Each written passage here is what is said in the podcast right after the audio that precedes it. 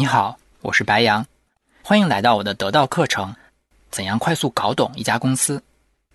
第一讲，我们先来说看一家公司应该有的宏观视野。这个部分做起来相对比较轻松，但也非常必要。你可能会问啊，我只是想单纯的看一家公司而已，为什么要了解宏观环境呢？或者说，在很多场合下，我并没有了解宏观情况，依然能看懂一家公司啊？我的答案是。看清宏观大背景，能为你搞懂公司做出铺垫；同时，看清这个公司和宏观的密切程度是怎样的，也决定了需要多大程度去关注宏观的变化。首先，我们先来说这里说的宏观是什么。它其实有两个层面，一个是我们常说的大的时代背景，你可以把它理解成趋势；另一个是宏观经济的环境，你可以把它理解成周期。先说大的时代背景啊，知道大的时代背景能帮助你更好的理解公司的地位和价值。比方说，同样是重要的行业巨头，二十世纪初的石油和汽车巨头推动了整个社会的前进，而现在的石油和汽车公司都只是庞大经济机器运转中的一部分。我们常说的风口，其实很大程度上就是大的时代背景。任何行业本质上都是时代的产物，不可避免的。要跟时代的大趋势去发生联系。再举个例子啊，我以前做二级市场互联网行业的研究，曾经花了很大的精力研究两个行业，一个是移动互联网，一个是有线网络行业。移动互联网大家都看到了，在它普及的过程里，相关的产业链一股脑的都站在了风口的位置，不管是生产智能机的，还是生产手机里的一根天线、一块屏的。或者开发移动应用的很多优秀的公司都抓住了行业爆发的机遇。那个时候，我们推荐相关公司的股票，帮客户挣了很多很多钱。但反过来，我对有线网络行业也了如指掌，它的单位用户收入怎么算，增值服务怎么算，摊销折旧怎么算，我都非常熟悉。但现实的大趋势是，人们越来越少的看电视。或者说，越来越少的通过有线网络去看电视，市场也很现实。现在没有任何人记得我当时的分析是如何深刻，因为长期没有人在这些公司身上赚到过钱。你可能会想啊，宏观是这么多复杂因素的组合，相互之间又有各种影响，我连一个小小的公司都没搞懂，怎么一上来就去把握大宏观呢？其实，大部分事情，如果你把它放大了看。都有很多曲曲折折的细节，但如果拉长到一定维度看，就变成了一个相对确定性的趋势。就比如移动互联网的普及，在这个过程中肯定也遇到了这样那样的问题，但它普及的大趋势却是一直在往前推进的。这里边有两个小窍门：第一是能找到领先指标，判断这个事儿未来必然会发生。比方说老龄化，中国现在还没有老龄化。但人口的年龄结构摆在这儿，这是将来必然会发生的一件事儿。年龄结构在这里就是一个明显的领先指标。第二是从常识的角度出发，大道至简。比如说，人们都希望自己生活的质量会更高；比如说，资源会自发的向回报高的方向上去流动；比如说，科技会不断的提升效率。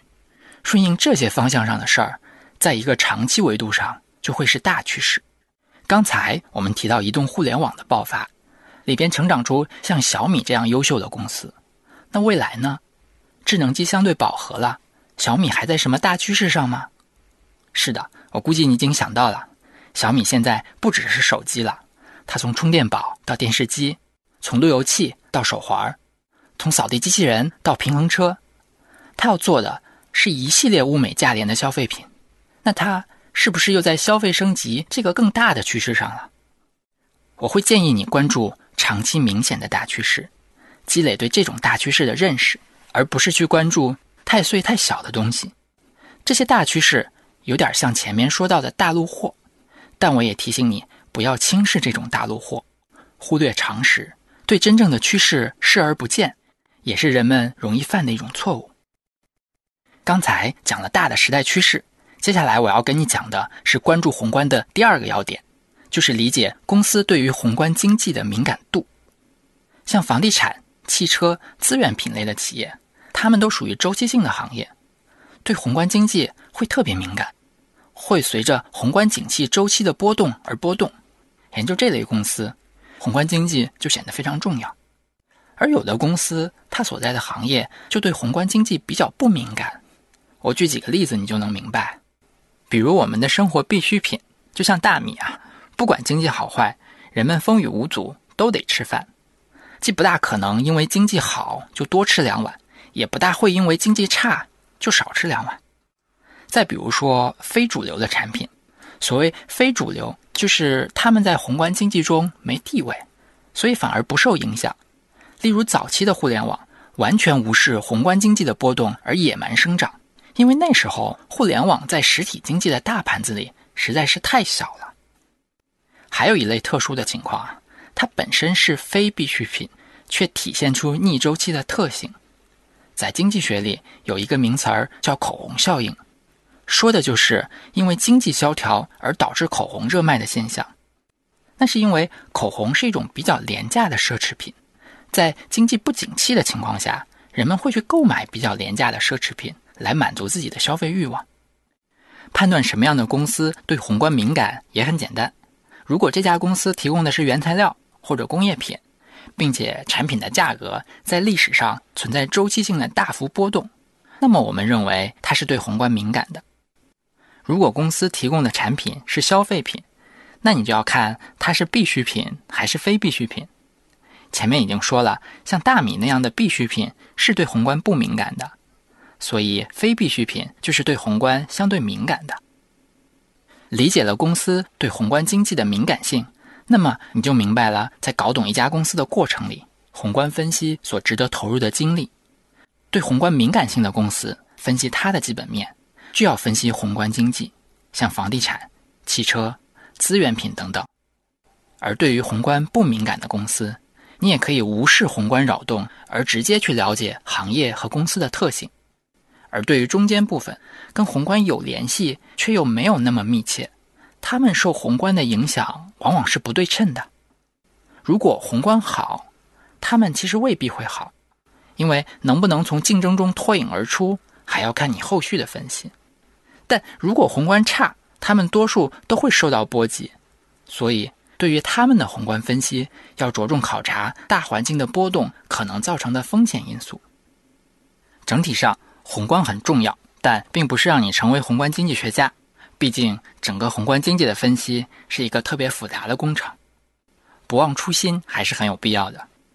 对于大部分公司，你只需要了解一些颗粒度很粗的宏观背景即可。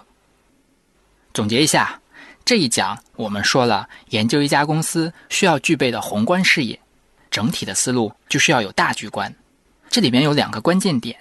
第一是看明确的时代大趋势，大趋势也没有那么复杂，它要么有领先指标，要么符合常识。第二是根据公司产品的特性评估公司对宏观经济的敏感度。最后，我留两个思考题给你：第一，移动互联网是过去十年到现在的大趋势，但也是继承的事实了。如果放眼未来十年、二十年，你能想到的还有哪些大趋势？不管它现在的影响有多大，是否明显。第二，你能想到哪些有口红效应的行业？欢迎你在文稿区留言。接下来我会进入行业分析，来讲怎么判断公司所在行业规模的大小。